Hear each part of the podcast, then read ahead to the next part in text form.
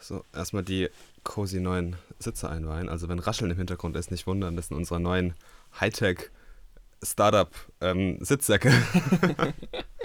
ja, also wir beginnen jetzt den Podcast immer wieder in unserer neuen äh, Sitz-Lounge, in der Cozy Lounge im Keller und ähm, ja, schlürfen geilen Kaffee und haben jetzt endlich mal so einen Tisch und wir haben eine coole Podcast-Atmosphäre. Also es sieht schon richtig studiomäßig jetzt hier aus. Ja, gell? Super gemütlich auf jeden Fall geworden, das Ganze.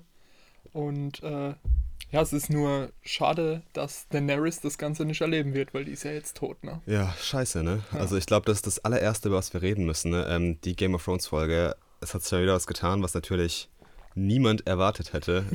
Äh, äh, du kannst auch nicht ernst bleiben, oder? Nee, natürlich nicht. Na, wir dachten uns, wir, wir hauen am Anfang mal so einen Möchtegern-Spoiler raus, also nicht erschrecken. Ähm, die, wir nehmen Sonntag auf, das heißt, die Folge ist noch nicht rausgekommen. Ähm, der Podcast kommt immer einen Tag später raus, also montags. Deswegen haben wir uns gedacht, hey, vielleicht ist der ein oder andere da draußen, der jetzt schon ähm, ja, den Puls auf 180 hat. Und ähm, ja, vielleicht konnten wir euch ein wenig überraschen. Falls nicht, auch nicht schlimm, denn wir haben uns ja gedacht, äh, zwei Wochen sind wir jetzt quasi in der neuen Staffel und wir wollen einfach mal so über die ersten beiden Folgen ein bisschen quatschen. Ne? Genau, ein bisschen Revue passieren lassen, was so bisher passiert ist. Ne? Ja, was unsere Meinungen dazu sind. Ja. Was wir Lustiges im Subreddit entdeckt haben. ja, also, ähm, Spoiler Alert. Ja, auf jeden auf Fall. Auf jeden Fall. Wir werden jetzt äh, die ersten beiden Folgen der achten. achten. Staffel Game of Thrones werden wir auf jeden Fall spoilern. Ja. Ähm, und vielleicht auch schon äh, mit einer ein oder anderen Theorie irgendwas vorwegnehmen oder so, was wir gehört haben. Vielleicht also empfindliche Ohren sollten am besten äh, vorspulen und ähm, ja, einfach die Folge an einem anderen Zeitpunkt fortsetzen. Genau.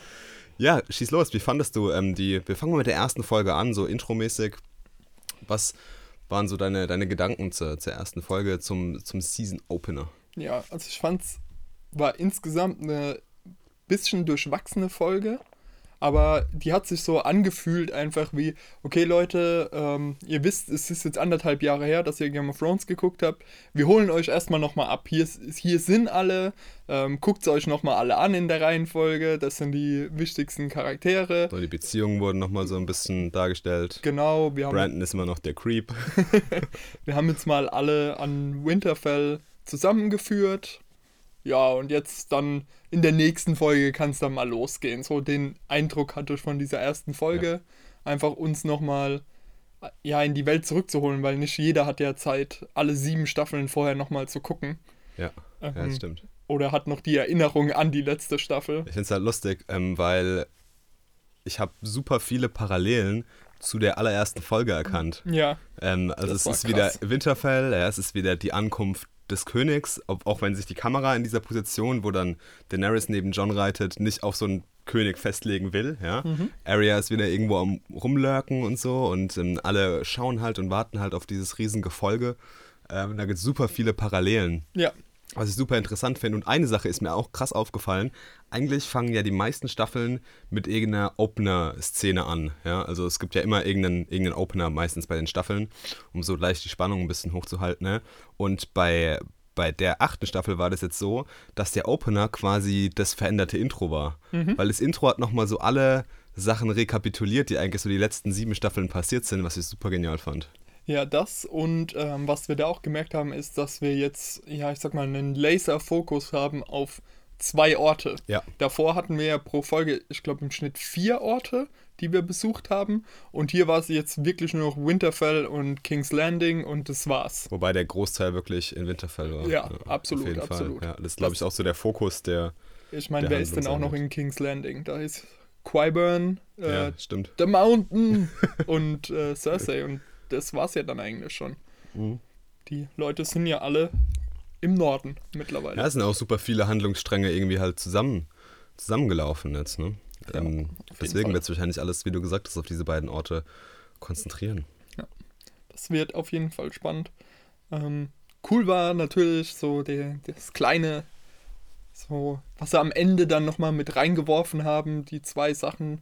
Einmal das mit äh, Tormund, die, die Ambers besuchen gehen, um zu schauen, ja, ähm, ja wie, wie sieht es bei denen aus, um dann zu erkennen, oh shit, der Night King war schon hier und Mhm. der hat die wieder in dem Symbol, was man in Boah. der ersten Folge gesehen Das hat. Ende war creepy, auch die, das mit dem Kind dann wieder. Das war ja auch in der ersten Folge genauso, ne? Genau. Dass auch wieder dann irgendwie in der Opener-Szene oder jetzt halt da in der Abschlussszene ein Kind irgendwie komplett creepy unterwegs war. Genau, und da die, genau auch dieses Symbol der White Walker scheinbar, Mhm. das haben wir in der ersten Folge gesehen und jetzt in der ersten der achten Folge und dazwischen drin nie. Das ist auch was, was Ja. in den Büchern nicht erwähnt wird, also es ist wirklich ein komplettes Seriending, das Ganze. Ich bin gespannt, ob das aufgelöst wird irgendwie oder ob da, ob das einfach jetzt nur so ein, so ein visuelles Gimmick ist, Ja. oder so ein bisschen Spannung und Mystery und sowas aufbauen soll. Oder ob das auch wirklich irgendeinen, irgendeinen Zweck noch hat. Ist ja auf jeden Fall ziemlich schockierend, das Ganze mit, ja, mit Gliedmaßen da so ein Symbol Ja, zu das sieht legen. echt krass ist, aus auf ja. jeden Fall, ja, genau. definitiv. Ähm, und das andere dann natürlich, dass Bran wartet auf einen alten Freund und dann kommt da Jamie um die Ecke und denkt sich so, ey, nee, Der Blick war einfach göttlich, Ja, wirklich. auf jeden Fall. Das war krass. Ich dachte mir auch dann am Ende dann so, oh shit. absolut. Aber wer mit Abstand meiner Meinung nach der beste Charakter in dieser Folge war, war einfach Sam, der, ja, der einfach richtig harte Sprüche rausgehauen hat in seiner Diskussion mit John. Also zum ersten Mal, wie fängt man denn zu erzählen, ja, dein, deine Mutter war Lyanna Stark und es ist so, ja, okay, aber er denkt gerade noch, dass Ned sein Vater ist. Ähm, wo sind wir hier in Alabama? Oder? ähm, und um ihm dann Äh. zu sagen, dass Rhaegar Targaryen sein Vater ist, ähm, war meines Erachtens auch einfach die falsche Reihenfolge in der Situation. Könnte sein, ja. ja, ähm, Aber es passt halt auch irgendwie so zu Sam als Charakter. Ne? ja, irgendwo schon. Und sie waren ja auch vor Lianas äh, Grab Stimmt, gestanden in, der, in der Gruft. Ähm, und dann halt das You gave up your crown for your people, would she have done the same?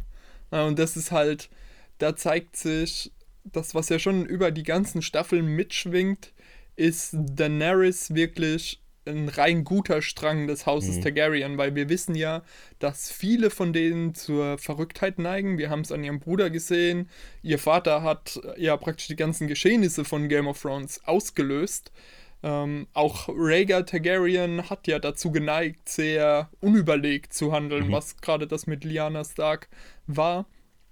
Und dementsprechend ist halt diese Frage immer noch offen, ist, ja, ist Daenerys Aegon the Conqueror born again? Also ist es jemand, der, ja, die sieben Königreiche wieder einigen kann und die zu ihrer alten Größe zusammenschmieden kann? Oder aber, ja, ist sie einfach nur machthungrig und wird daran zerbrechen irgendwann? Oder muss John sie zerbrechen Mhm. ja, weil sie einfach verrückt wird. Und das ist so ein äh, Theme, was da Sam auf jeden Fall nochmal krass angesprochen hat. Und das ist auch das, finde ich immer, das, was am interessantesten ist an Game of Thrones, ist ja diese, diese Andeutung in die Zukunft, wie wird sich ein Charakter entwickeln, weil ganz klar, es geht um die Charaktere in Game of Ja, Thrones. auf jeden Fall. Absolut. Ähm, und einfach dieser, diese Reise dahin und eben wie sie kleine Hinweise für uns einstreuen, Mhm. Wie sich das Ganze entwickeln könnte. Ist super spannend auf jeden Auf Fall. jeden Fall, aber auch so dieses Vorausgreifen auf die Zukunft, aber auch immer die, sag ich mal, die Referenz zur Vergangenheit ist Ja. auch immer, finde ich, super interessant. Also da gibt es so viele kleine Andeutungen und Sachen immer. Ähm, und auch, es wird auch immer wieder in der Handlung so Bezug auf die Vergangenheit genommen, glaube ich. Also es gab ja auch in der Folge, gab es ja wieder super viele, ähm, sag ich mal, Wiedersehen von alten Freunden oder alten Charakteren, die mal irgendwie ja, zusammen unterwegs waren, zusammen eine Reise aufgenommen haben. Ja, ich denke dann nur zum Beispiel an Arya und ähm, den, den Hound. Gen äh, so, ja. Ja, The Hound genau. Und Arya und John natürlich, ja. und Arya und Gantry. Also Ja, Arya äh, hat mal wieder Leute getroffen. Ja, okay, lag wahrscheinlich daran, dass die jetzt auch gerade wieder im Winterfell ist. ja. Naja, aber auf jeden Fall äh, super, super interessant. Ich fand es auch super savage, wie sie dann gesagt hat, wie sie äh, John Needle zeigt und er sie dann gefragt hat, ja, benutzt du das dann so from time to time. ist auch nice. Ja, ja, Auf, jeden, Fall. Ja. Und da war auch, ähm, da war was, wenn wir so ein bisschen in Folge 2 schon übergehen wollen. ja, gerne. diese ja angedeutete Beziehung zwischen Arya und Gentry ähm, hat mich ein bisschen verwundert, wo die auf einmal so herkommen soll in der, in der ersten Folge. Ich war so, ja, gut, die waren halt Kumpel, aber zum einen ist er ja um einiges älter als sie. True. Aber was man natürlich in der Serie nicht so sieht, weil die Charaktere ja natürlich fast gleich alt sind. Oder die Schauspieler. Ähm, während sie in den Büchern ist Arya, glaube ich, an der Stelle irgendwie elf oder zwölf und Mhm. Gendry ist, keine Ahnung, 17, 18. Also, ähm, Das ist ja zu der Zeit eigentlich quasi nothing. ja, genau. Aber wäre natürlich für unsere Verhältnisse dann Ja, ja, extrem klar. merkwürdig. Und das fand ich auch, wenn, wenn ich einen Kritikpunkt bisher an der Staffel habe, ist es diese Beziehung, Okay. die für mich aus dem Nichts kam und sich auch nicht. Ja, die hat auch den, den Charakteren, fand ich, nichts wirklich gegeben, wo ich jetzt sage, okay, dadurch werden die zusätzlich motiviert in dem Kampf, der jetzt ja, kommt. ja, es war alles so irgendwie, die, das Setting war ja irgendwie so, alle sind gerade vor dieser Schlacht, die jetzt kommen wird genau. demnächst und mit wem verbringt man jetzt quasi den, den letzten Abend, an dem man lebt. Ja, genau. Ja. Und da dann ähm, Arya und Gantry hätte ich vielleicht eher cool gefunden, wenn die ja noch irgendwelche, irgendwelchen Schabernack getrieben hätten und so, so nochmal alte Zeiten hätten aufleben lassen, als dann ja miteinander zu schlafen. Das, ich, ich weiß nicht, ich fand das ein bisschen befremdlich. Das hat so irgendwie gewirkt von wegen so, ja, okay, ähm, wir müssen alle äh, Ladies of Winterfell mal in der Sexszene sehen. also, keine Ahnung. Okay. Ich, ich fand's. Check. Ja, genau, Ja, so, so hat okay. es ein bisschen für mich angefühlt. okay.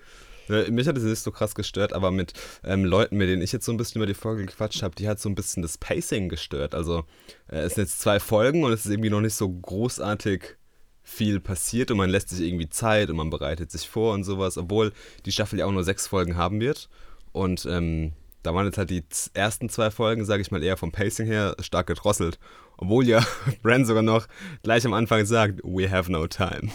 Da finde ich aber, da muss man dann sehen, wie es praktisch jetzt noch weitergeht. Wir haben noch zwei große Storypunkte. ja. Wir haben die Schlacht gegen die Untoten und die vermutete, wir besiegen die Untoten und dann kommt die Schlacht gegen Cersei. Vielleicht gewinnen auch die Untoten. Und die Und- haben dann die Schlacht gegen Cersei. Genau, aber sagen wir, es gibt nochmal zwei Schlachten Mhm. in dieser Serie.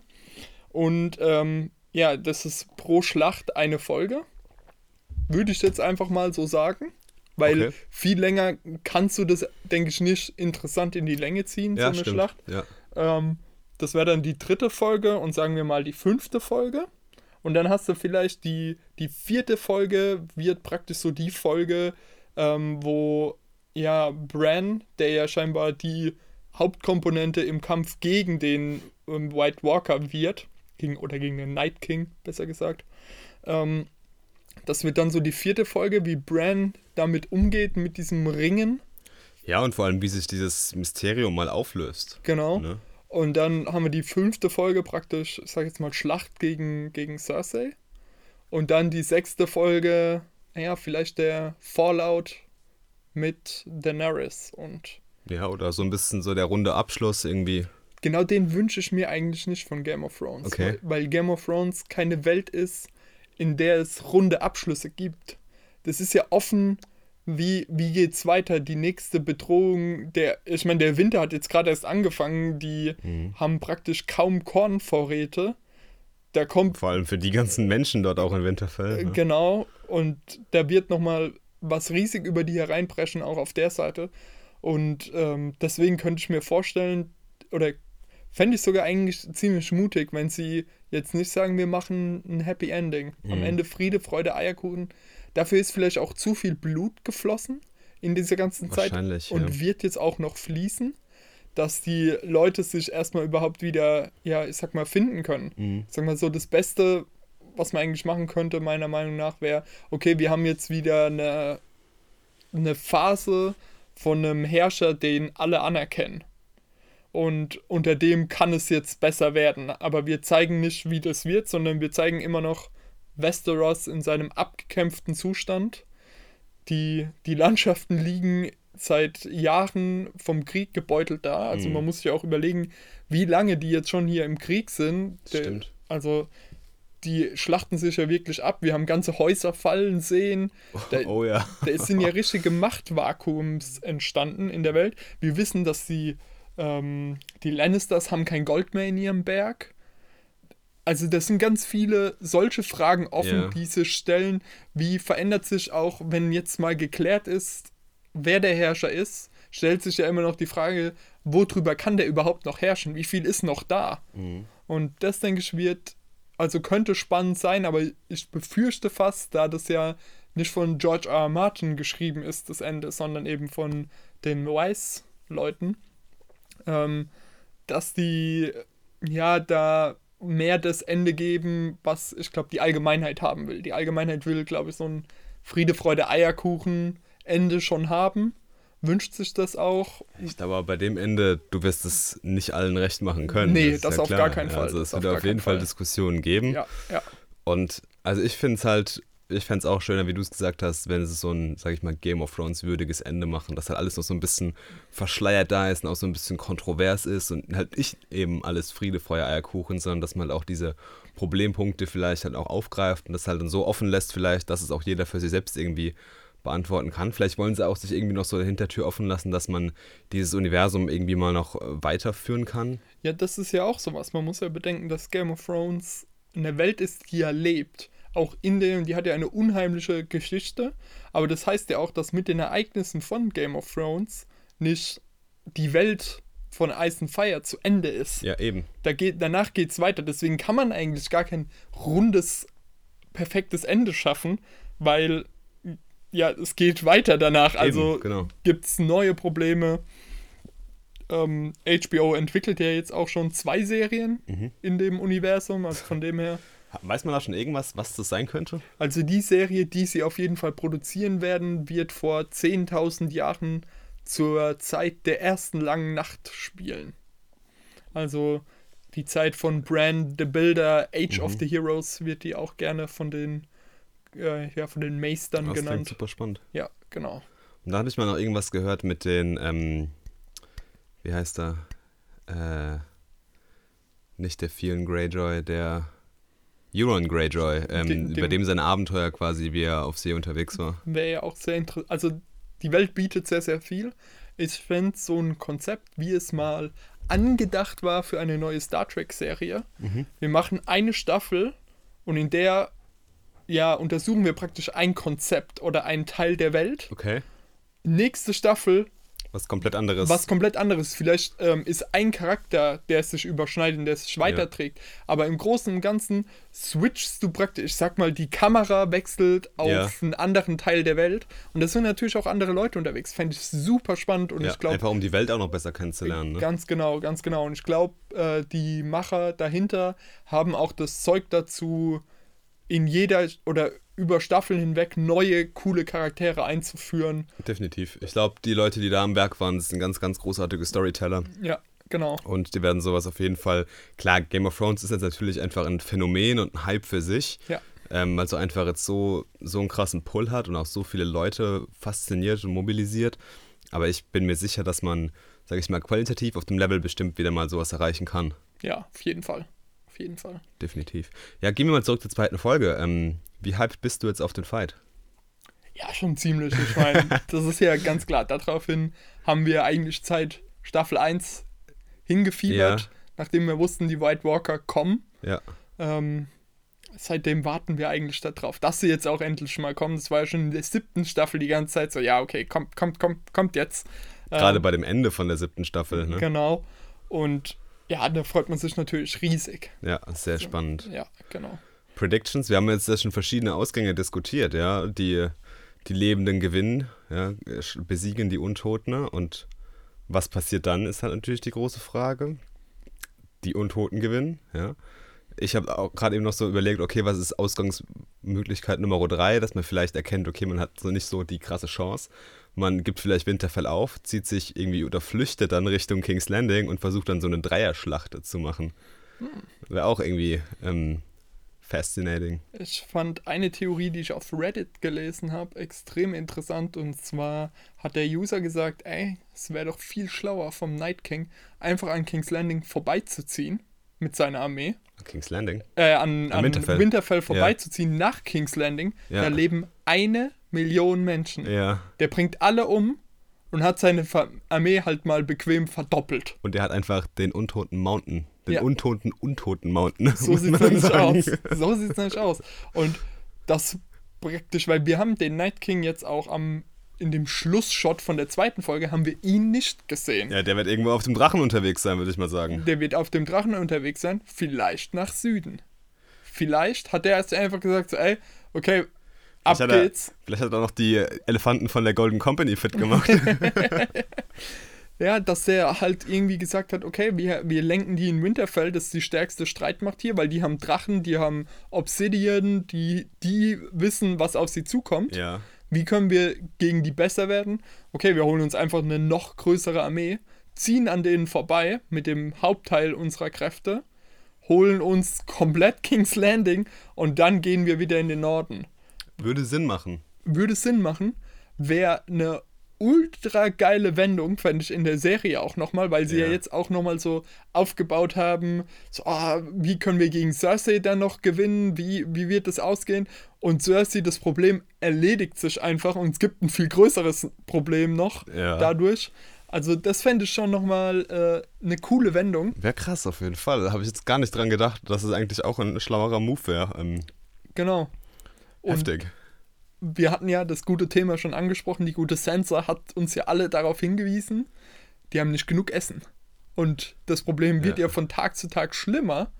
Das heißt, wenn wir die da oben mal noch gemütliche zwei, drei Wochen rumsitzen lassen, werden auch die Spannungen zwischen den Natürlich, Bewohnern des natürlich. Nordens und den anderen Armeen ja auch noch. Okay, ob der Night King so weit denken kann mit seiner komischen Glaskugel auf dem Kopf. Ja, gut, aber bisher haben wir ihn als hochintelligenten Charakter kennengelernt. True. Ich ich finde auch, was ist das überhaupt für ein Wesen? Das ist super mysterious irgendwie noch. Man weiß ja eigentlich gar nichts über den, außer dass der irgendwie was mit Bran zu tun hat. Ja gut, wir wissen ja jetzt, ähm, das hat man ja in der siebten Staffel gesehen, wo sich Bran ja dieses Mal Ja. zugezogen hat, haben wir ja die Entstehung des Night Kings gesehen. Ja, hol mich mal kurz ab, was ist da passiert? Da ist passiert, also die Andalen sind ja vor über 10.000 Jahren in Westeros eingefallen. Mhm. Also erst waren es die First Men, die haben sich dann irgendwann mit den Children of the Forest verbunden und ähm, ja, sind praktisch in eine Allianz eingegangen. Und dann kam aber nach, ja, vor über 10.000 Jahren ungefähr, kamen die Andalen aus Essos rüber, weil da angefangen hat in Valyria, dass die da stark wurden. Und ähm, die haben die praktisch vor sich hergetrieben und die sind geflüchtet rüber nach Westeros. Daraufhin haben, ähm, in, haben die Children of the Forest haben dann eine Landbrücke oder ja, es war keine komplette Landbrücke, aber es war ziemlich nah aneinander. Ähm, Gab es so eine Verbindung von äh, Essos rüber nach Westeros. Okay. Das ist heute bekannt als die Stepping Stones Mhm. und das haben die scheinbar zerstört. Und ähm, als es dann immer noch nicht geholfen hat, weil sich die Andalen auch so extrem vermehrt haben, die hatten ja dann auch Bronzewaffen, war es, glaube ich. Hatten, ja, ich glaube, die hatten dann, nee, die hatten Eisenwaffen, so rum war es. Die hatten dann Eisenwaffen und haben dann auch die First Man überrannt. Und äh, weil die Children sich so ja, beängstigt gefühlt haben, haben sie in der Serie, in den Büchern wissen wir noch nicht, wie es Okay. war, aber in der Serie haben die dann ja ein Kind auf grausame Weise scheinbar geopfert und das wurde dann zum Night King. So hat es in der Serie ausgesehen. Okay. Das war in der siebten Staffel irgendwo.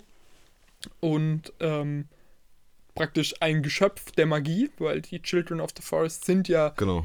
bekannt für ihre Magie, unter denen, die können eigentlich alle Magie wirken von denen und ähm, haben da einen, ja, einen krassen Akt geschaffen. Und ja, das ist aber so ein bisschen aus dem Ruder gelaufen, weil damals gab es ja schon die Long Night, die dann nur mit dem legendären Helden Azor Ahai zurückgeschlagen wurde und mit Brandon the Builder, der dann die Mauer Genau. errichtet hat. Ja. Und in die wurde ja auch ganz viel Magie eingewoben, sodass der Night King die nicht überqueren konnte. Ging dann doch ganz schön easy. Ging dann mit einem Drachen ziemlich easy, genau. ähm, Ah, ich bin so gespannt, was dieser Drache tun wird, wie das ausgeht. ja, auf jeden Fall. Das wird super interessant. Ja. Das ganze Thema. Ähm, deswegen mal gucken. Vier Folgen sind nicht viel, das stimmt schon. Vier Folgen sind nicht viel, nein. Aber ich denke, man kann die, die Storypunkte, die man so groß hat, wir werden nicht alle, nicht alle Rätselslösungen, weil die auch die Welt selbst nicht hat, würde ich Mhm. mal sagen. Also es ist ja keine wir haben ja nicht die Perspektive eines Supererzählers, sondern wir sind ja immer in der Position der Charaktere unterwegs. Und dementsprechend, ähm, denke ich, werden wir auch nicht Antworten auf alle unsere Fragen Das bekommen. auf keinen Fall. Ne. Da bräuchten wir, glaube ich, noch zehn Staffeln, die alles erklären. Irgendwann ist dann auch die Spannung raus. Ich Ja. finde es gut, dass nach der Staffel dann auch ein Cut gemacht wird und gesagt wird, hey, es ist dann vorbei. Ja. Ja, das stimmt. Aber ich glaube, wir können echt zusammenfassend sagen, wir sind beide super gespannt. Ich bin mega gespannt. Ich freue mich ultra auf morgen. Ich kann sie leider erst morgen Abend sehen, aber ich freue mich megamäßig drauf. Wird auf jeden Fall cool. Und dann quatschen wir eigentlich in zwei Wochen drüber wieder. Genau. Ja? Oder wir machen ein, eine Special-Podcast-Folge nächste Woche. Wir können ja mal drüber quatschen später noch. Je nachdem, wie Hype die Ähm, Wie, Folge natürlich, äh, vielleicht sterben auch einfach alle. Wir sind so, okay, fuck that shit. Wir sehen noch drei Folgen lang, wie die White Walker das Land überziehen. Aber so live einfach, so zwei Folgen laufen sie einfach nur. so, so ein Walking Simulator. Wir so, okay. Das wäre das wär mal ein Statement. Ein Troll einfach. Ja, ja, ja. Gut, ich war die Woche wieder unterwegs. Ähm, wir haben ja letzte Woche gesagt, wir sind auf Hackathons unterwegs, aber äh, es hat irgendwie dann doch nicht so gut geklappt. Du hast leider, warst leider verhindert, äh, der, der Max konnte leider auch nicht mitgehen. Ähm, bei mir hat sich dann, was ich irgendwie komisch fand, es war ja so, dass die Teams vorher eingeteilt wurden, was für ein Hackathon sehr, sehr unüblich ist, damit man angeblich schneller anfangen kann zu programmieren. Und die, man hatte dann 26 Stunden Coding-Zeit, aber die Pitches waren zwei Tage später erst, quasi vor der Closing Ceremony äh, von dem Q-Summit. Und äh, ich war an dem Freitag leider verhindert, deswegen habe ich gesagt, es ist eigentlich blöd, wenn ich jetzt bei irgendeinem Team mithacke und dann sage, ich kann am Freitag nicht zum Pitch kommen. Das wäre dann auch irgendwie unfair gewesen, habe ich gesagt, okay, ich ziehe mich dann auch zurück. Ähm, bin dann aber nur aufs Q-Summit gegangen und das war wirklich erstaunlicherweise, nee, nicht erstaunlicherweise, wie gewohnt natürlich, sehr gut organisiert.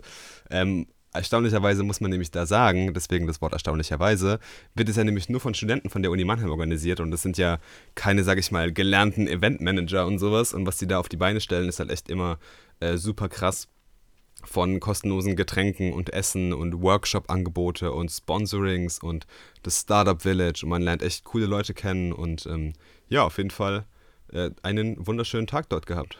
Sehr cool, sehr cool. Du konntest leider nicht kommen, ne? Nee, ich konnte dann überhaupt nicht kommen. Blockst dir nächstes Jahr im Kalender. Das ist echt eine coole Konferenz. Das ist halt alles sehr, sag ich mal, heimisch und sehr familiär. Es gibt nur eine große Mainstage und so ein paar Workshop-Räume und so. Und es ist echt ähm, sehr, sehr cool organisiert und Essen ist auch top. Sehr geil.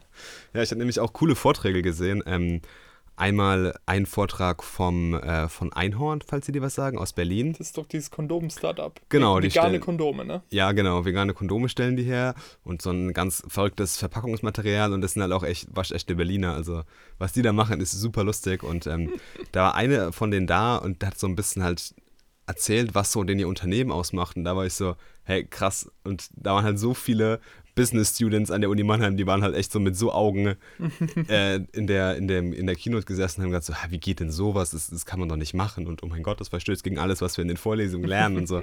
So echt super lustig anzusehen. Weil zum Beispiel haben die in ihrem Unternehmen äh, keine, keine Titel. Also jeder sucht sich seinen Titel und seinen Aufgabenbereich selbst aus. Okay. Du bewirbst dich dort aufgrund von irgendeinem Skillset, zum Beispiel, weil du gut programmieren kannst. Dann programmierst du vielleicht ein bisschen, kannst dir da aber da schon, sage ich mal, aussuchen, woran du arbeitest. Und wenn du dann keine Lust mehr drauf hast, dann gehst du halt ins Marketing oder irgendwie in die Bilanzierung oder irgendwie sowas.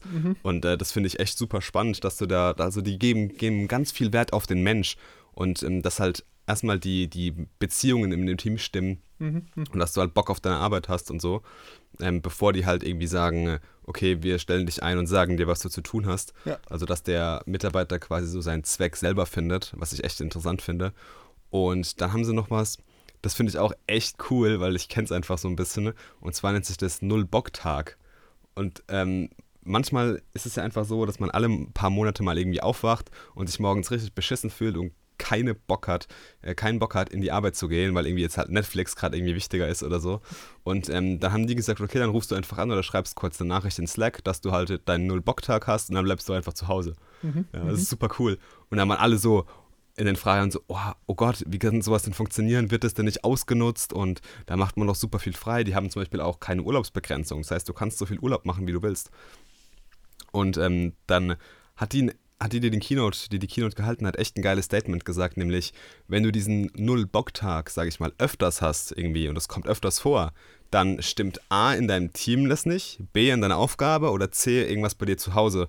Mhm. Und da muss man einfach noch drüber reden und versuchen, das irgendwie zu ändern, anstatt dem immer nur aus dem Weg zu gehen. Ja. Und da war ich so, nice, genau, dafür sollte das da sein. Da muss ich nicht zum Arzt verrennen und mir irgendwie eine künstliche Krankmeldung dafür holen. Mhm. Ähm, aber auch so, ganz cooler Vortrag, sehr interessant. Die sind jetzt auch gerade dabei, irgendwie die Führungsebene abzuschaffen und dann sozusagen eine Self-Owned Company zu werden. Finde ich auch richtig cool. Die haben auch komplette Transparenz, was die Gehälter und alles angeht.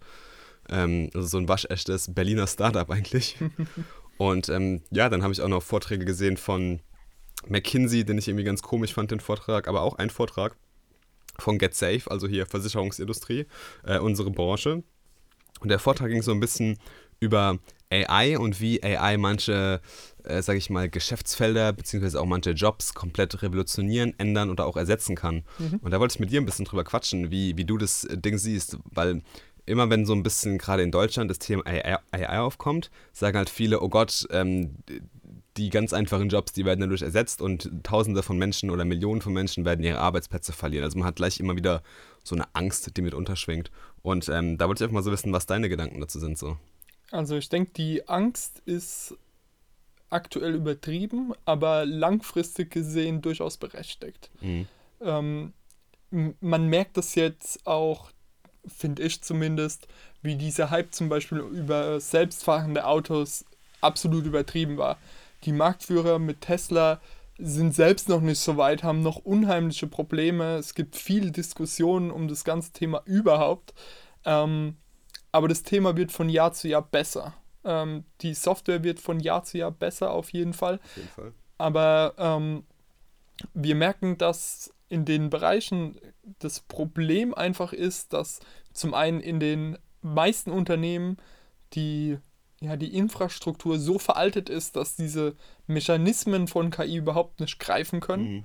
weil es keine Schnittstellen gibt. Das heißt, die müssten erstmal überhaupt hergestellt werden. Und ähm, dann ist auch in vielen Dingen, wo man sich gedacht hat, ähm, ja, das können wir wegautomatisieren, kommt dann wieder so eine Komponente mit rein, ja, aber Menschen interagieren am liebsten mit Menschen. Ich meine, wie viel Frust hören wir über irgendwelche Chatbots und ähm, Autocall-Themen. Ja, fängt ja schon bei der Alexa an manchmal. Ganz genau. Ähm, da ist man einfach noch nicht so weit. Ja, klar. Und auch, ähm, selbst wenn man mal so weit ist, gibt es einfach was, ich denke einfach, was menschlich ist. Wir sehnen uns nach menschlichem Kontakt. Mhm. Auch wenn das, ähm, in, ich sag mal, in einem Moment dem Frust, wenn man einfach nur mal jemanden im Service, der vielleicht gar nichts dafür kann, ja, der am Ende derselbe Leidtragend ist wie man selbst auch, aber da muss man mal seinen Frust rauslassen und es geht gegenüber dem Computer nicht, weil der, yeah. ne, das sind so Themen, denke ich, da wird sich noch viel entwickeln. Auf jeden Fall. Und ähm, wir werden sehen, dass KI, denke ich, in der nächsten Zeit viele Jobs verändern wird. Mhm. Dass ähm, ja gerade so Standardaufgaben. So das Ganze, was repetitiv ist, irgendwie, was sich wiederholt. Ganz genau. Ja. Gerade auch, äh, ich meine, das beste Beispiel daran ist eine FAQ auf einer Webseite. Wie viel Last nimmt es auch schon aus Callcentern raus, weil ja, die Leute halt eben. einfach darüber die Antworten bekommen. Ne? Und davon wird es praktisch eine Stufe 2 jetzt kommen, die durch getrieben durch Chatbots und Telefonservices ja. sein wird aber auf der anderen Seite auch, gerade im Kundenbereich, sage ich mal, dadurch, oder im, im Servicebereich, dadurch, dass dem Mitarbeiter Informationen von der KI zugespielt werden. Oder dass er Vorgänge so weit bearbeitet und die dann an den Sachbearbeiter, wie auch immer die Person vom Titel her ist, ähm, praktisch weitergeleitet wird, wenn's, wenn die KI nicht mehr kann. Oder aber, wenn es da ja, KIs arbeiten grundsätzlich mit Wahrscheinlichkeiten, wenn mhm. ein bestimmtes, wenn eine gewisse Unsicherheit besteht, dass die KI dann den Menschen nachfragt. Ja, da gibt es ja super viele Modelle, die man da fahren kann. Ne? Äh, genau. Und da denke ich, ähm, wird sich halt die Arbeit wird in dem Sinne mental anspruchsvoller. Ja. Ähm, aber nicht weniger dadurch, weil dadurch werden Prozesse beschleunigt. Schnellere Prozesse heißt mehr Prozesse. Mhm. Und ähm, deswegen denke ich, werden wir da keine Arbeitsverluste sehen. Und ich denke auch, wo man sich so ein bisschen in die Tasche lügt, ist dieses, ähm, wir werden einfache Jobs dadurch ersetzen. Ja. Weil, ähm, ja, es gibt Jobs, die interessant sind, komplett zu ersetzen und manche, die nicht interessant sind, zu, äh, zu, unter zu ersetzen. Und gerade der Job des Softwareentwicklers zum Beispiel ist ja hochinteressant zu ersetzen, weil Softwareentwickler sind in der Regel langsam, ob das jetzt der Projektstruktur oder wie auch immer geschuldet ist. Sie machen Fehler Mhm. und ähm, sie sind sehr, sehr teuer. Ja. Ja, und das sind drei Faktoren, die macht's jetzt diese Berufsgruppe natürlich hochinteressant, sie durch KIs zu ersetzen. Aber kann man sowas so leicht ersetzen? Weil ich stelle mir mal vor, ich habe quasi so eine, so eine Achse von, sage ich mal, sehr repetitiven und einfachen Aufgaben zu hochkomplexen Aufgaben oder, sage ich mal, sogar Kunst, ja, was ja nie eigentlich von einer AI, sage ich mal, so perfekt ersetzt oder, sage ich mal, in einer, in einer guten Qualität ersetzt werden kann. Ne? Also es ist ja so ein menschliches Handwerk.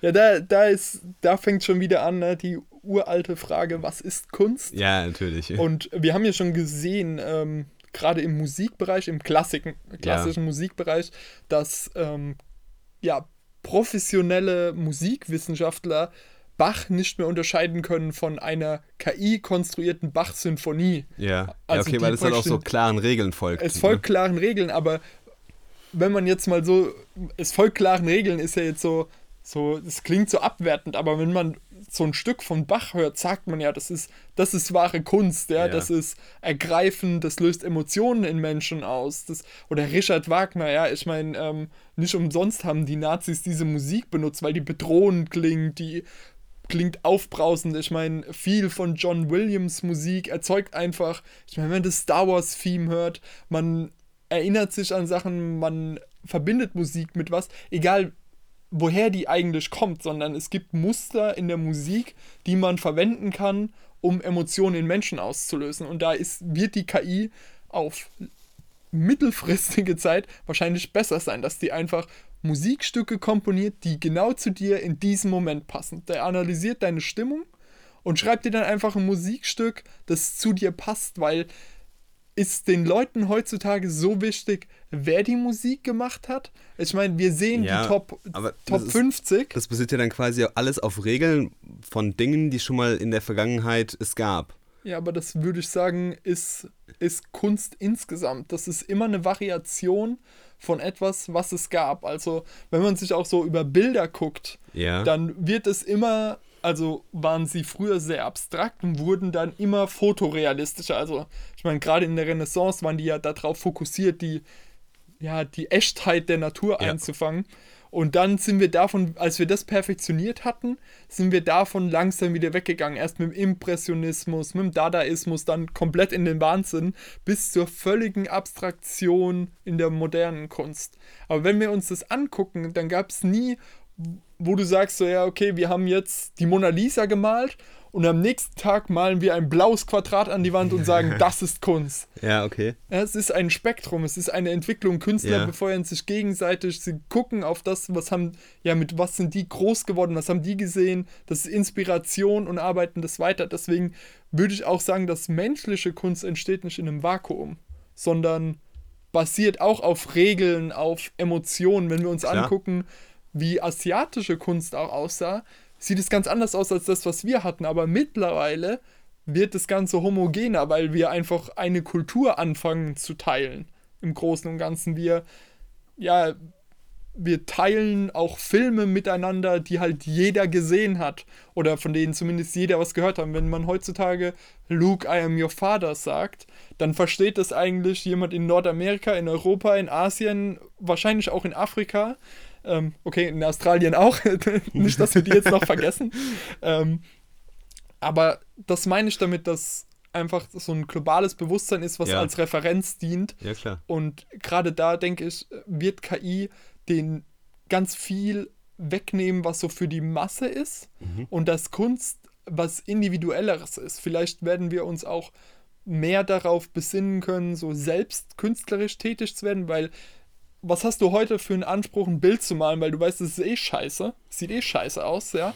Aber so könntest du zum Beispiel, ähm, wie man das, was, ich glaube, Nvidia hat das vor kurzem Ja. vorgestellt gehabt, wo du praktisch, du hast einen Kreis gemalt und der hat dann gesehen, ja, okay, du willst einen Stein malen, hat dann einen schönen Stein draus gemacht, ja, ne? genau. Wenn man sich jetzt so Tools weiterdenkt, die einem dabei helfen, sich praktisch auszudrücken, dann erstelle ich Kunst zusammen mit der KI und ich kann nicht mehr wirklich unterscheiden, wer hat was gemacht an der Stelle, ne? Weil klar, ich habe gesagt, ich würde gerne einen Stein haben, aber wie der Stein genau aussieht, hat die KI bestimmt.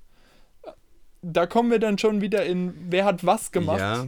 Und da kommen wir auf eine Zusammenarbeit und vielleicht wird Kunst dann mehr, du findest halt, ich sag mal, deine Reddit-Community mit zwölf Leuten oder so und ihr teilt untereinander halt eure super Nische Kunstart miteinander, die, aber, die nur ihr irgendwie cool findet Okay. und ihr kennt euch halt alle untereinander und ihr könntet zwar ähm, auch eine KI das generieren lassen, aber ihr mögt halt diese Unterhaltung auch über diese Kunst. Was habe ich mir dabei gedacht? Was Ja, habe ich dabei empfunden? Ja? Aber wenn wir jetzt Radio hören, dann laufen da ja gefühlt auch auf jedem Sender dieselben zwölf Songs. ja, aber das hört halt die Masse, ja, die Masse klingt so negativ oder als würde ich mich davon abgrenzen wollen, ja. Aber in dem Sinne, die meisten Leute interessiert es die meiste Zeit nicht, was sie hören, was sie sehen, was sie gucken. Aber es gibt Momente, da interessiert es uns. Und ich glaube, auf diesen Teil wird sich auch Kunst Mhm. beschränken. Da Kunst sowieso keinen Anspruch hat, außer Kunst zu sein, was auch immer Kunst ist, ähm, denke ich, kann man da nicht sagen, dass KI da nicht auch super aktiv werden wird. Und ähm, um mal vielleicht wieder auf das Thema Jobs zurückzukommen, weil wir sind jetzt doch ziemlich Jetzt sind wir abgedriftet auf Kunst und KI. Nice. Ja, genau. ähm, wenn man sich jetzt zum Beispiel Anwälte anguckt, Ja. man stellt sich ja so vor, wenn man Filme und Serien guckt, was ein Anwalt macht, ist, der steht im Gericht und hält passionierte Reden und verteidigt seinen Mandanten. Ähm, ja, wenn man dann mal auf die tatsächlichen Statistiken guckt, ist das nicht mal 5% der Arbeitszeit. Der meiste, die meiste Arbeitszeit ist Aktenwälzen, ähm, Referenzen zu vorherigen Fällen finden, ähm, ja, Vergleiche ziehen zwischen Dingen. Ja, und in was ist KI besser als in Ähnlichkeiten finden? Gibt es da nicht schon ein Startup, was in so eine Richtung geht? Es gibt schon mehrere Startups und ähm, gerade in den USA ist es natürlich am verbreitetsten, weil auch Textverständnis im Englischen weiter ist als im Ja. Deutschen, ganz klar. Ähm, und da auch viel weniger Restriktionen auch auferliegen. Und da gibt es schon sehr, sehr viele große Anwaltskanzleien, die KI als unterstützende Maßnahme heutzutage auch cool. einsetzen Interessanter Ansatz. Ist auf jeden Fall ein interessanter Ansatz, aber da kommen wir in ein ziemliches Problem, weil da kommt das, was du sagst, mit den Regeln Ja. extrem hoch, weil wenn wir uns angucken, wir verwenden teilweise Gesetzestexte, die Wort für Wort aus dem römischen, also aus dem Latein kommen, aus dem römischen Imperium noch. Unsere Gerichtsgeschichte baut auf allem auf, was davor war, entwickelt sich aber ständig weiter. Gutes Beispiel daran ist zum Beispiel die Rassentrennung in den USA. Das war halt was Typisches, was sich durch richterliche Entscheide gewandelt hat. Natürlich auch durch Bürgerrechtsbewegungen, aber auch durch die einzelnen Akte von Richtern, die gesagt haben, nee, okay, das, das ist unverhältnismäßig. Das ist, das geht so gar nicht. Aber eine KI würde ja ein einmal gesprochenes Urteil praktisch immer in die Zukunft weiterziehen. Weil im Gesetz kann ich ihm ja nicht wirklich die Freiheit wie in der Kunst geben zu variieren, weil da geht es um Menschenleben. Und ein Gesetz ist ja in seiner ist ja eine ganz klare Anwe Anweisung. Wenn man sich diese Sprache hier anguckt, dann haben Wörter ultraspezifische Bedeutungen, die man auch erstmal lernen muss, weil man als Laie überhaupt nicht versteht, wovon hier Ja, gesprochen wird. Dieses Anwaltsdeutsch dann, ne? Ganz genau, Anwaltsbeamtendeutsch. Es ist. Es hat einen Grund, warum das so spezifisch ist, weil die Regeln spezifisch sein sollen. Mhm. Wir haben unsere, ja, die, die Würde des Menschen ist unantastbar, aber was bedeutet das? Und das wird ja dann in Hunderten von Gesetzen und Gerichtsentscheidungen aufgeführt. Und dadurch, dass die Regeln so klar und strikt formuliert sind, hat eine KI ja einen ganz klaren, eine ganz klare Anweisung, was es machen soll. Ich will ja eigentlich nicht, dass die KI daran variiert, weil vielleicht könnten dann Kriminelle irgendeinen Fehler im System finden, abartige Dinge tun und halt freikommen, weil sie eben genau wissen, wie sie das System manipulieren müssen. Und deshalb hätte ich da die Befürchtung, dass die KI, wenn wir die menschliche Komponente rausnehmen, ja uns praktisch stehen lässt auf dem Status, den wir heutzutage haben. Okay. Und Moral verändert sich ja. Ich meine, vor Ja, klar. 50 Jahren war Schwulsein ein Verbrechen.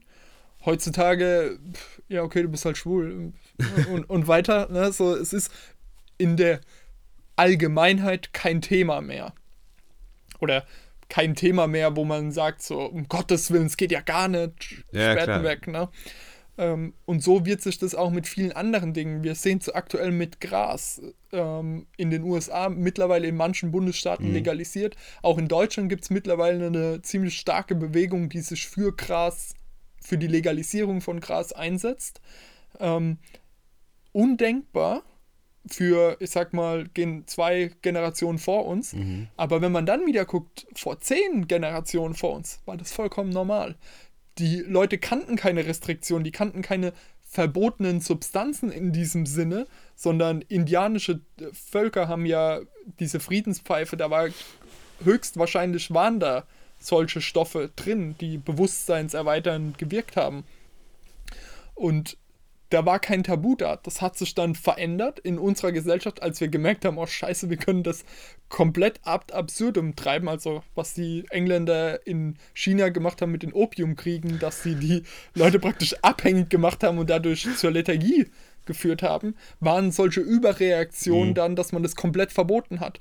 Und mittlerweile haben wir gelernt, okay, man kann auch einen vernünftigen Umgang mit solchen Substanzen haben. Und das ist, denke ich, was, was sich halt entwickelt. Jede Gesellschaft oder jede Generation hat seine eigenen Moralvorstellungen.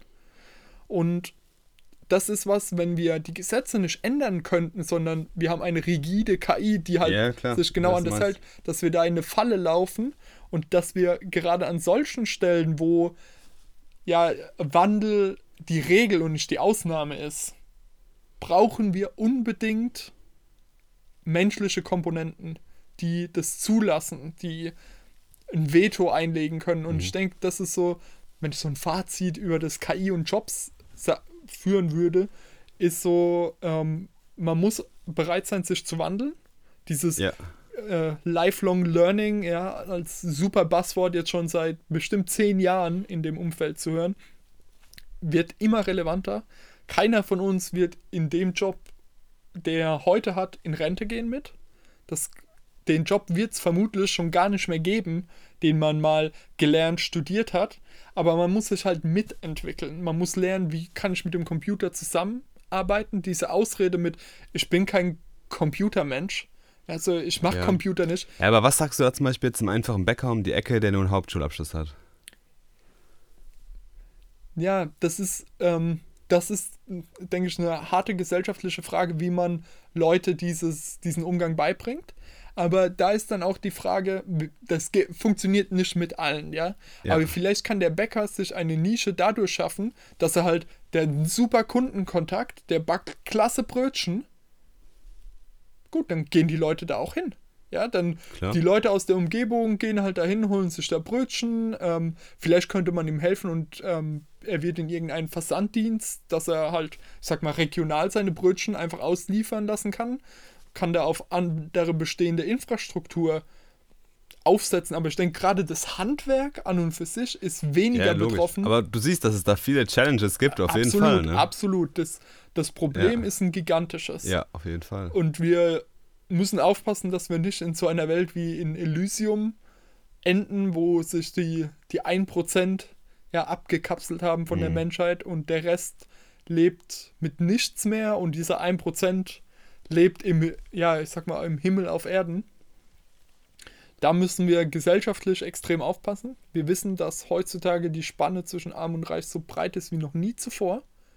Oder seit langem nicht mehr. Nie zuvor stimmt natürlich auch wieder nicht. Seit langem nicht mehr. Seit wir ja die Demokratie eigentlich haben im Westen, ist die Spanne geschrumpft. Am niedrigsten war sie, glaube ich, in den 60ern, 70ern. Mhm. Und seitdem geht sie wieder auseinander. Und wenn wir uns heute angucken, ich glaube, die reichsten 1% besitzen 40% des weltweiten Reichtums. Ja. ja, das ist heftig. Und das ist kein Verhältnis. Klar. Und ähm, natürlich ist es auch die Frage, wo dann Sachen wie Umweltschutz dazukommen. Nationen streben heutzutage auf. Äh, Afrika, da leben Milliarden von Menschen, auch Indien, auch China noch. Die wollen natürlich auf unser westliches Lebensniveau. Wer, wer will auch sagen, nein, das dürft ihr nicht. Aber unsere Ressourcen geben das nicht her. Aber wie können wir ein Niveau finden, wo wir alle gut leben und auch noch das an unsere, die nachfolgende Generation weitergeben? Und das, werden, das wird eine spannende Zeit und ich hoffe, dass wir Fall. Da auch auf jeden Fall mitgestalten können. Bestimmt. Also so tief ging es der Talk nicht. Der ging eigentlich nur über KI und wie KI die Versicherung verändert, aber hey. Ja, aber. haben wir einen interessanten Ausflug gemacht. Ich denke, das ist, das sind oft so Themen, wo man ja, an Denkanstöße Ja, bekommt. auf jeden Fall. Also es, man merkt ja gerade einfach an der Diskussion eben ja. oder an dem Monolog vielmehr, dass es einfach ein Thema ist, was unfassbar vielschichtig ist und da kann man sich, glaube ich, nicht nur auf einen Aspekt irgendwie kon mhm. konzentrieren nee. und darüber den isoliert betrachten. Ich glaube, da muss man einfach noch viel, viel, viel tiefer gehen und wirklich auch manchmal ja, an irgendwelchen Grundbausteinen ansetzen und schauen, hey, ist es überhaupt noch so richtig, wie wir das aktuell machen? Ja. Äh, kann man das in den nächsten 100 Jahren oder 20 oder 50 Jahren noch so weitermachen? Ne? Ja. Ähm, von daher sehr, sehr interessant auf jeden Fall. Ja. Und man muss sich auch immer fragen, ist das wirklich KI, was hier zum Einsatz kommt, Klar. oder ist es nur der Mechanical Turk? Ja, Im Endeffekt, das ist KI, aber im Endeffekt machen ganz, ganz viele Menschen im Hintergrund die Arbeit für einen. Ja, das also ist dann auch wieder. Da gab es auch, auch so ein Beispiel, da hat irgendjemand ähm, jetzt gerade so, auch gerade jetzt einfach unter dem Buzzword Digitalisierung, da hat irgendjemand ein smartes Display in so einen Aufzug reingebaut und hat gesagt, ja, da ist jetzt irgendwie AI da hinten dran und das ist jetzt Digitalisierung. Und da habe ich mich ja gefragt, ja, okay, und was kann der Aufzug jetzt besser? Ist der jetzt effizienter? Ähm, ist der erwartungs ärmer, passen da jetzt mehr Menschen rein, steuert er die Stockwerke irgendwie besser an, damit er weniger Strom verbraucht oder sowas. Nö, da ist einfach nur AI drin. Das wäre okay. Ja, okay, du kannst jetzt digital deine Knöpfe drücken, ne? Das ist nicht Sinn und Thanks Zweck for nothing. Ja, ja, absolut. Aber an und für sich, äh, das Q-Summit auf jeden Fall eine super coole Konferenz. Ähm, immer wieder gerne da und nächstes Jahr werde ich bestimmt auch wieder am Start sein. Ich schreib's mir mal in den Kalender. Mach's da. Machen wir noch einen kurzen Ausflug. Wir haben jetzt, das letzte Thema ist vielleicht ein bisschen ausgeartet. ähm, eine kurze Wel äh, Ab Abriss in die Welt der Bücher machen. Ja. Weil. Ich werde schon ganz kleinlaut. Nicht, dass das jetzt noch ein Monolog wird. Ähm, Könnte passieren. Wir haben, glaube ich, im Januar, Anfang ja, Februar. Ich glaube, im Januar, Anfang Februar, irgendwie Anfang des Jahres war es auf ja. jeden Fall, ja. Haben wir unser neues Buch vorgestellt, Ghost in the Wires. Sie ein Buch über ja, einen der berühmtesten Hacker, dessen Namen ich leider mittlerweile schon wieder vergessen habe. Kevin Mitnick. Kevin Mitnick, ganz genau. Ähm, ja, praktisch ein Buch von ihm geschrieben über seine Zeit als Hacker, was er so erlebt hat, was er gemacht hat, auch ein bisschen wie er es gemacht hat und wie er halt verfolgt wurde vom FBI. Wir müssen jetzt eine Sache noch vorwegnehmen eigentlich sprechen wir immer über Bücher, wenn wir die beide gelesen haben. Ich habe es allerdings noch nicht geschafft und ich habe gesagt, hey, irgendwann müssen wir auch mal uns ein neues Buch für den 2 zu 2 Buchclub überlegen. Und ich dachte mir, ich bin jetzt ungefähr so bei, über, bei knapp 60 Prozent von dem Buch, aber es wird jetzt einfach noch unfassbar lange dauern, bis ich das Ding fertig gelesen habe. Und ähm, nach knappen vier Monaten wollte ich mir einfach mal sagen, hey, vielleicht ist es mal an der Zeit zu sagen, Marvin, das solltest du vielleicht privat weiterlesen. Vielleicht kommt jetzt auch der Anstoß, die Motivation, wenn wir darüber lesen, äh, lesen, darüber reden. Ähm, wer weiß, auf jeden Fall habe ich es nicht so strigide verfolgt wie du und warst ja irgendwie nach zwei Wochen gefühlt damit fertig.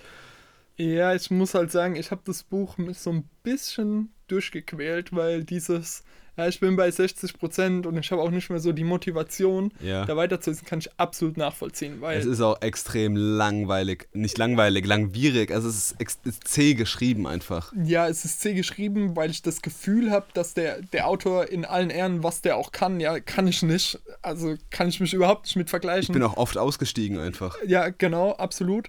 Und aber der beweihräuchert sich teilweise, also er fühlt sich schon selbst sehr geil was ich, ja, also es, es geht ja wirklich extrem ins Detail. Manchmal so, dass ich mir denke, okay, wer versteht das überhaupt Mhm. wirklich in der, in der Tiefe? Ja? Also Ja. es geht ja auch über eine Art von Hacking, gerade in den ersten 50 Prozent, wo ich überhaupt kein Verständnis für hatte, nämlich über hauptsächlich Telefon-Hacking, so wie ich es kapiert habe Genau. ähm, was extrem kompliziert ist und für mich auch ganz, ganz schwierig vorzustellen. Ähm, jemand, der quasi mit Smartphones noch aufgewachsen ist. und ähm, da ist es auch für mich so, das geht so krass ins Detail, ist aber gleichzeitig so lange her. Woher weiß der das noch alles? Ja, ja. Hat er sich das alles aufgeschrieben? Hat er Podcasts gemacht privat oder so? Also es ist echt heftig, wie derb der, der ins Detail geht. Das sind ja teilweise schon die Commands und Nummern, die der wählt, Ja. sind ja immer noch irgendwie so beschrieben, als wäre es gerade real. Und das finde ich extrem krass, aber auch zur anderen Seite muss man so heftig ins Detail gehen. Ja, äh, ich finde, das Buch findet irgendwie so keine Balance. Mhm. Genau zwischen dem Detail und das große Ganze. Was interessiert den Leser eigentlich an dieser Sache? Ähm, deswegen kann ich es auch tatsächlich nicht wirklich empfehlen und ja, vielleicht noch das letzte Kapitel lesen und dann cut your losses so ein bisschen, ähm, weil das wird nicht besser. Okay. kann ich, also muss ich einfach sagen, das Buch verändert sich nicht mehr und bleibt seinem Stil treu, ist ja vielleicht auch was Positives an der Stelle. Hey, immerhin. Aber ja, es gibt einen interessanten Einblick eben in dieses, ja, wie kann man mit Telekommunikationsunternehmen, wie wurden die damals gehackt? Man kennt ja gerade die Geschichte, wo ich sag mal, die beiden Steves ja herkommen. Die Ja. haben auch mit Telefon-Hacking-Geräten, das war ihr erstes Gerät, was sie zusammen verkauft haben. Ähm, ja, das heißt, es ist so schon ein Teil, mit dem ich auch in anderen Büchern schon in Berührung kam. Aber natürlich in dieser Detailtiefe und auch am Anfang ist man ja immer noch motiviert, dass man Sachen nachschlägt und sich auch noch weiter anliest. Das wird dann aber teilweise so viel, dass ihr denkt so, ja, okay, ich lese mir hier gerade Wissen an über das Telefonnetzwerk der USA von vor 30 Jahren. Ähm, und eigentlich interessiert mich das Telefonnetz der USA eigentlich auch überhaupt nicht. Ähm, ja, und deswegen, ich, ich kann es nicht wirklich empfehlen, Okay. das weiterzulesen. Deswegen habe ich auch gesagt, so, ähm, ja, komm, dann gehen wir aufs nächste Buch So und sieht's aus. holen uns einen neuen Motivationsschub ab. Ja, genau, vielleicht ist es auch was. Also ich werde mir jetzt auf jeden Fall noch die Zusammenfassung auf Blinkist mal durchlesen und ähm, ja, werde mir vielleicht noch irgendwie so auf, dem- auf, beim Fahrradtraining auf der Rolle vielleicht so die letzten paar Kapitel noch anhören. Aber ich glaube jetzt mit dem Elan, mit dem ich das am Anfang verfolgt habe, den ersten beiden Tagen, dem werde ich dem Ganzen nicht mehr nachgehen. Jetzt auch gerade, wo du gesagt hast, nicht unbedingt empfehlenswert. Ja, leider, leider. Leider, leider. Aber äh, wir haben, okay, was würdest du für ein, was würdest du für ein Scoring geben von 0 bis 5 Sternen? Ah, Zweieinhalb. Oh, okay. Für jemand, also es muss halt wirklich, einem muss das Thema wirklich extrem interessieren, Ja. mit dem Wissen, es geht auch viel über physische Telefonsysteme. Ja. Das wusste ich nicht. Ich auch nicht, genau. Ähm, wenn das das Buch ist, was man erwartet, dann ist es, glaube ich, ein Fünf-Sterne-Buch. Ich dachte, es geht halt viel mehr irgendwie um, um Software-Hacking halt. Ja. genau. Und gerade in den Teilen springt er ja sehr viel und bleibt sehr allgemein. Ja, und deswegen zwei, zweieinhalb von fünf Sternen. Es tut mir leid. Bitte hackt mich nicht. Ah, okay. Aber wir haben uns auch gedacht, wir suchen uns gleich mal was Neues aus. genau. Ähm, hast du Vorschläge? Ja, ich hätte ähm, einen Vorschlag, oder wir hatten ja kurz schon mal so kurz abgerissen und würde gerade einfach einen Vorschlag, den wir beim letzten Mal schon mal hatten, nochmal mit ins Rennen werfen. Und Ja. zwar Bad Blood, Secret and Lies in a Silicon Valley Startup. Finde ich sehr interessant, ja. Da klingelt es gerade bei mir im Keller. Ich Einen kurz Moment. Pause. Ja, nice, wir haben Podcast-Besuch. Ja. Ein geheimer Gast. Ein geheimer Gast. Äh, wo waren wir? Du hast im, im Buch wolltest du raussuchen. Genau. P- Bad Blood, Secret Lies in a, ne, halt Secrets and Lies in a Sil- Silicon Valley Startup. Das war das Buch, das wir schon beim, also im Januar dann besprochen hatten als mögliche Wahl. Und da geht es einfach darum, wie korrupt oder ja merkwürdige Wirrungen das System im Silicon Valley gehen kann. Und da geht es um dieses Startup, das Bluttests super vergünstigen Ja. wollten. Und dann hat sich rausgestellt, dass das alles nur Lug und Trug war. Die hatten aber schon, ich meine, es waren mehrere Milliarden an äh, Investment Funding eingesammelt. Und wie diese Blase dann zerplatzt ist, ist das ein, ich sag mal, Arbeitsbericht. Hat Das ist auf jeden Fall sehr cool, ja. Genau. Ich habe ja vorhin schon auch eine andere Erwähnung gehabt, auch im äh, Silicon Valley Kosmos spielt das Ganze, ähm, habe ich aus einem Tim Ferriss Podcast mir aufgeschnappt, nämlich The Trillion Dollar Coach, der Leadership Playbook of Silicon Valley's Bill Campbell. Er geht so ein bisschen eigentlich einfach nur um Mentoring und Leadership und sowas und äh, Bill Campbell war eigentlich so der Leadership Coach äh, im Silicon Valley, hat damals so ein bisschen, war so der Mentor von Steve Jobs und Mark Zuckerberg und so Leuten und ähm, hat er jetzt äh, mit Eric Schmidt zusammen, glaube ich, ein Buch einfach darüber geschrieben, um so ein bisschen in die, in die Geheimnisse reinzugehen und so ein bisschen einfach eine, eine Analyse von diesen Menschen. Ähm, bestimmt super interessant. Du sagst Eric Schmidt, ist es dann auch der Google Eric Schmidt? Also Keine Ahnung. der zusammen mit Larry Page. Das wäre natürlich Doch, extrem ja, interessant. doch, das ist der Eric Schmidt, ja. Das war der Eric Schmidt, der im äh, Tim Ferriss Podcast war, nämlich, genau. Okay, das ist natürlich schon extrem interessant. Ähm, ja, dann nehmen wir doch einfach das. Ich bin immer für das Neue zu haben. Na dann, dann nehmen wir das. Das ist, glaube ich, auch gerade rausgekommen erst oder kommt jetzt erst raus. 16. April ist es rausgekommen. Ja, gut, das ist ja top sehr schön. aktuell. Wenn es ja wieder so elend lang ist, Das ist sehr kurz. Ich sehe auf Audible, es ist fünf Stunden. ja, dann passt das. Dann, dann bin ich dabei. Das ist sehr schön. Gut. Gut, wir haben ein neues Buch, wir haben viel geschnackt und dann hören wir uns wieder bald. Bis zum nächsten Mal.